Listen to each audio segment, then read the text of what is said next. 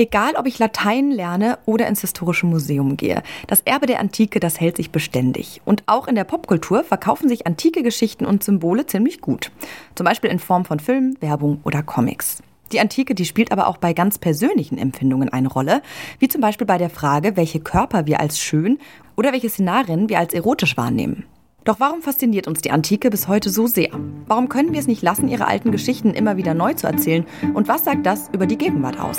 Darum geht's heute beim Forschungsquartett. Ich bin Amelie Berbot. Hi. Das Forschungsquartett. Wissenschaft bei Detektor FM.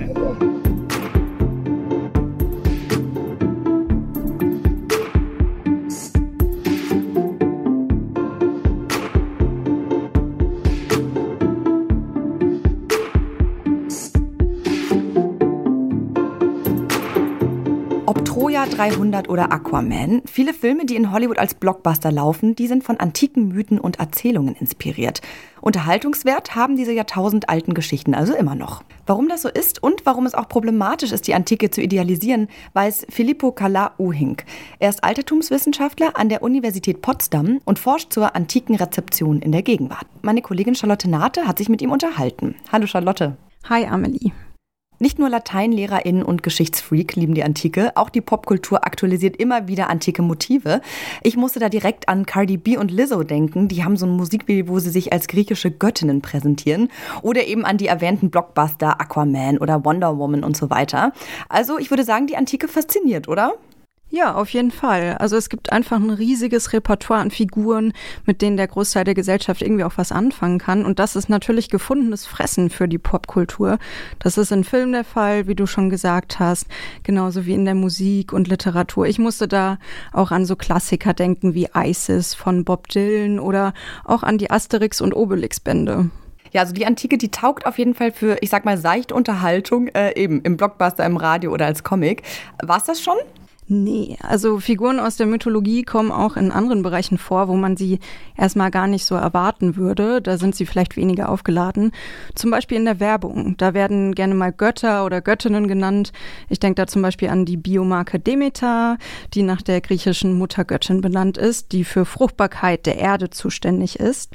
Oder an den Hermesversand. Hermes ist ja der griechische Schutzgott des Verkehrs und der Kaufleute und dieses Bild nutzt das Unternehmen für sich. Außerdem, auch in unserer Sprache gibt es noch antike Spuren, zum Beispiel bei Begriffen wie Damokles Schwert oder Herkules Aufgabe oder wenn ich sage, dass die Tramfahrt eine echte Odyssee war. Solche Begriffe und Redewendungen, die hört man dann auch immer mal wieder in politischen Reden. Mhm. Aber diese Begeisterung für die Antike, die ist ja jetzt kein komplett neues Phänomen. Nee, man hat sich schon im Mittelalter an die Antike erinnert. Karl der Große zum Beispiel hat sich auf die antiken Herrscher Roms bezogen und sich als deren legitimer Nachfahre gesehen. Daher kommt ja auch das Heilige Römische Reich deutscher Nation. Und die große Wiedergeburt der Antike, die fand ja in der Renaissance statt, vor allem in der Kunst und in den Geisteswissenschaften. Wobei man da auch sagen muss, das war jetzt kein eins zu eins Kopieren von antiken Motiven. Mhm. Man hat sie schon in den eigenen zeitgenössischen Kontext eingebettet und man wollte sie auch weiterentwickeln. Shakespeare zum Beispiel hat sich in seinen Stücken an den römischen Versautor Ovid orientiert und darin hat er die Rhetorik der Antike kopiert, aber nicht nur das, er hat sie auch ironisiert. Auch im 19. Jahrhundert wurde gern Bezug auf die Antike genommen. Die Gedenkstätte Walhalla in Regensburg ist dafür ein ganz gutes Beispiel. Die wurde auf Veranlassung des bayerischen Königs Ludwig I. gebaut. Das war 1842. Und die sieht so aus wie der Parthenon in Athen. Gleichzeitig werden aber auch germanische Helden dargestellt, was ja eigentlich gar nicht so gut passt aber die germanischen Helden passen natürlich dann doch in die Zeit des verstärkten Nationalismus. Mhm. Ich halte also mal fest, die Antike hatte schon seit der Renaissance äh, ja einen ziemlich hohen Stellenwert in Kunst, Kultur, Architektur und auch der Wissenschaft. Also ein reiches Erbe, sage ich mal. Genau, auf jeden Fall. Bis zur Mitte des 20. Jahrhunderts galt sie ja auch als Burg der Hochkultur. Mit dem Wissen über die Griechen und Römer hat sich das Bildungsbürgertum auch ganz gerne mal als Elite abgegrenzt. Die Faszination für die Antike ist seitdem auch nie ganz verschwunden. Laut Carla Uhink hat es auch damit zu tun, dass das Besinnen auf die Antike identitätsstiftend sein kann. Hier in Westeuropa wie auch in Nordamerika empfinden wir immer noch, auch wenn es immer immer umstrittener ist, die griechische und die römische Antike als Teil unserer Geschichte, als unsere Vorfahren und das äh, hilft äh, deswegen als Identifikationsangebot, um eine Verbindung zu diesen antiken Epochen herzustellen. Also die Wiege der Demokratie, Blütezeit der Künste und Wissenschaft, kluge Philosophen. Ja, das passt alles total gut zu dem Bild, das wir als westliche Gesellschaften vielleicht gerne von uns vermitteln wollen, auch, oder? Ja, man besinnt sich ganz gerne mal auf die antike Vergangenheit, um dann eben einen Bezug zur Gegenwart herzustellen. Carla Ohink hat mir dafür auch ein Beispiel gegeben. Der hat nämlich Themenparks untersucht und wie dort antike Symbole verwendet werden. Und es gibt wohl einen Themenpark in Spanien. Da wird die Antike auch als Teil der eigenen spanischen Geschichte dargestellt. Also es geht nicht nur darum, eine Welt herzustellen, in diesem Fall die Antike, sondern auch darum zu zeigen, dass die Griechen und Römer die direkten Vorfahren der spanischen Menschen sind. Mhm. Also Länder nutzen die Rezeption von der Antike auch zur eigenen Identitätsstiftung, könnte man sagen. Genau, das eignet sich einfach super als etwas, worauf man gemeinsam zurückblicken kann. Mhm. Das ist auch nicht nur bei Ländern der Fall, sondern auch bei Communities, zum Beispiel in der homosexuellen oder der LGBTIQ-Plus-Bewegung. Griechenland spielt eine extrem wichtige Rolle, zum Beispiel äh, in der äh, homosexuellen Bewegung, schon seit Oscar Wilde, auch da seit dem 19. Jahrhundert, äh, die Idee der griechischen Liebe, äh, die Rechtfertigungen der homosexuellen Liebe, die wir in einigen antiken Texten wie bei Platon zum Beispiel finden, sind als äh, Legitimation benutzt worden für die LGBTQI-Plus-Bewegung benutzt worden. Und auch in diesem Sinne spielen dann identitätsstiftend eine ganz zentrale Rolle. In der griechischen Mythologie gibt es einige Figuren, die man als queer lesen kann. Es gab auch Crossdressing im antiken Griechenland, also das Anziehen von Kleidung, die der eigenen Geschlechterrolle nicht entspricht. Ich bin bei meinen Recherchen auch auf Blog-Einträge und Artikel gestoßen und da schreiben queere Personen, dass sie in der griechischen und römischen Mythologie sowas wie Zuflucht finden, weil sie sich einfach mit den Figuren total gut identifizieren können. Mhm. Das finde ich äh, total spannend, weil die Antike dann eben nicht nur, ja, was ist, was unterhält durch ihre Geschichten, sondern uns ja quasi auch auf persönlicher Ebene beeinflusst. Genau, und das gilt auch nicht nur für die queere Community, sondern für uns alle. Zum Beispiel, wenn es um Schönheitsvorstellung geht. Das Idealbild eines erstrebenswerten, muskulösen Adoniskörper, das kommt nicht von irgendwoher. Mein Filippo Carla Ohink.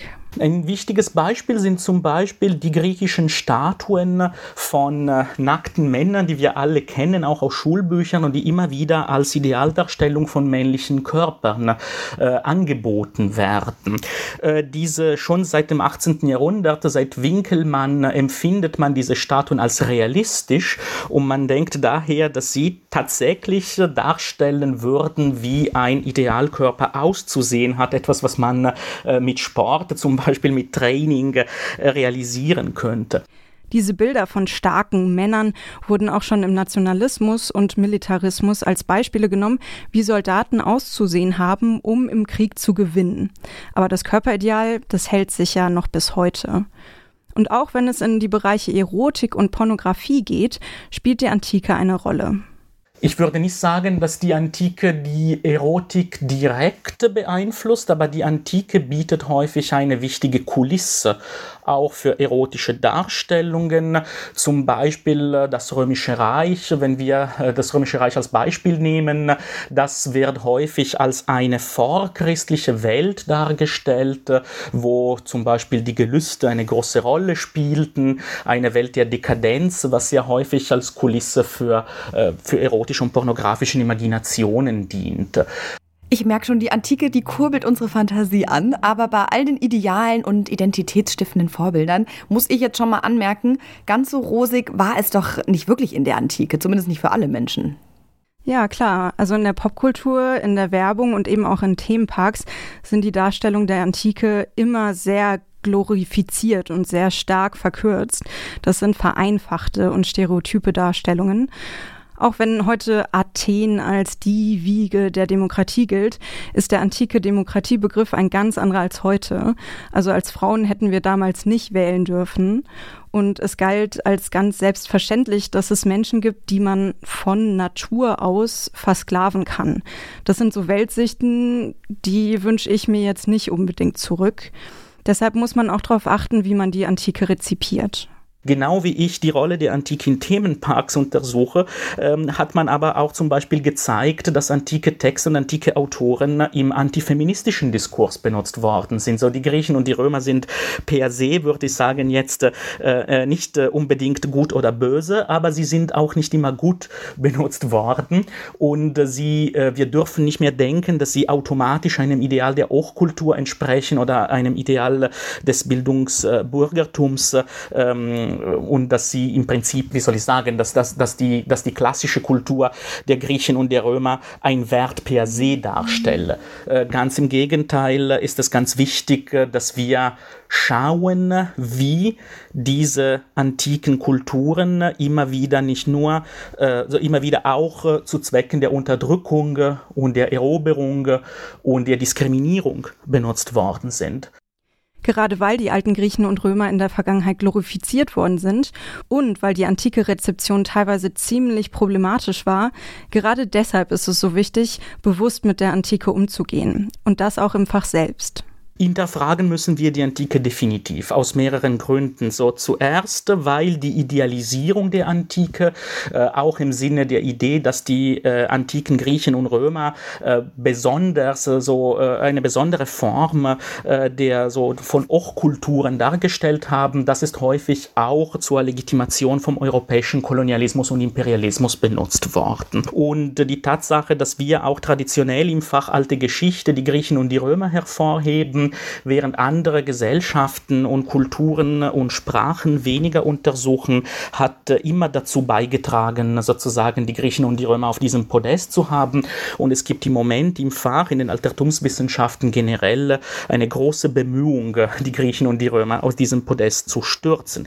Andere Völker sind zum Beispiel die Perser und die Etrusker, von denen man bisher vergleichsweise wenig gehört hat.